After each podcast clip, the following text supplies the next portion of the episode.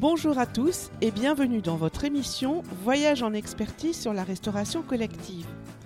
Nous allons aujourd'hui répondre à la question Quels sont les produits de qualité et durables dont parle la loi Egalim Sujet qui fait partie du premier processus support, celui de la politique, des normes et de la réglementation.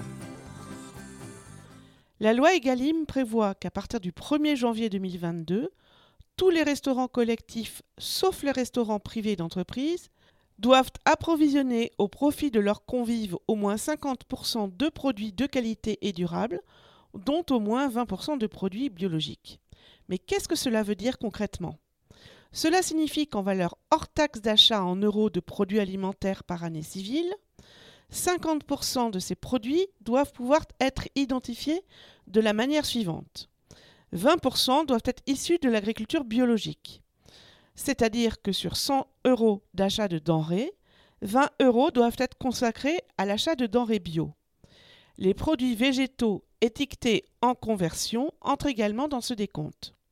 Vous pouvez recourir à différentes labellisations, comme le label AB qui est français, ou le label bio européen matérialisé par l'Eurofeuille.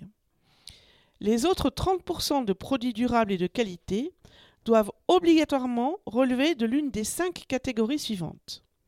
Première catégorie, les produits sous signe officiel de qualité, on dit également produits SICO.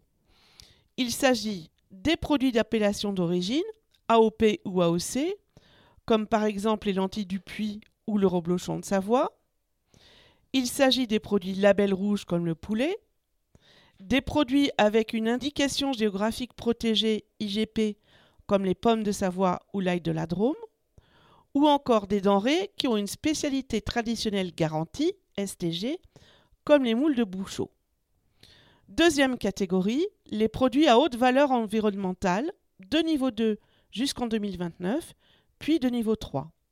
La certification HVE est une reconnaissance des exploitations engagées dans des démarches particulièrement respectueuses de l'environnement. Troisième catégorie, les produits avec mention fermier ou produits de la ferme ou produits à la ferme. Quatrième catégorie, les produits issus de la pêche maritime bénéficiant de l'écolabel pêche durable et enfin, vous trouverez les produits bénéficiant du logo Région ultra-périphérique, RUP, comme la banane de Guadeloupe. Vous pouvez également ajouter à cette liste des produits durables et de qualité, des produits équivalents que vous considérez vous-même comme étant durables et de qualité, mais dans ce cas, la preuve de l'équivalence repose sur l'acheteur. Enfin, la loi inclut dans les 50% de produits durables les produits acquis selon des modalités prenant en compte les coûts imputés aux externalités environnementales liées aux produits pendant son cycle de vie. Pour l'instant, malheureusement, il n'existe pas de méthode simple pour calculer ces coûts. Contrairement à ce que pensent beaucoup de personnes, les produits locaux, les produits équitables ou encore les produits issus des circuits courts ne font pas partie de ces 50% de produits dits de qualité durable même s'ils sont encouragés par la loi. Je précise que seuls les produits équitables et en circuit court font l'objet d'une définition officielle, ce qui n'est pas le cas pour les produits locaux. Attention, si vous êtes soumis au code de la commande publique pour vos achats, vous ne pouvez pas faire mention d'une origine géographique des produits, sauf si celle-ci relève de l'un des labels que je viens de décrire. Dans le cas contraire, vous risquez d'être taxé de localisme.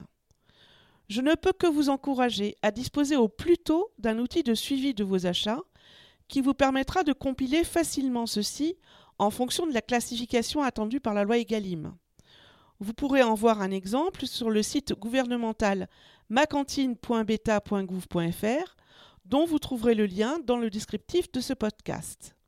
En effet, dès le 31 mars 2023, un bilan statistique de la mise en œuvre des obligations d'approvisionnement sur l'année civile précédente et donc l'année 2022 devra être établi par chaque restaurant.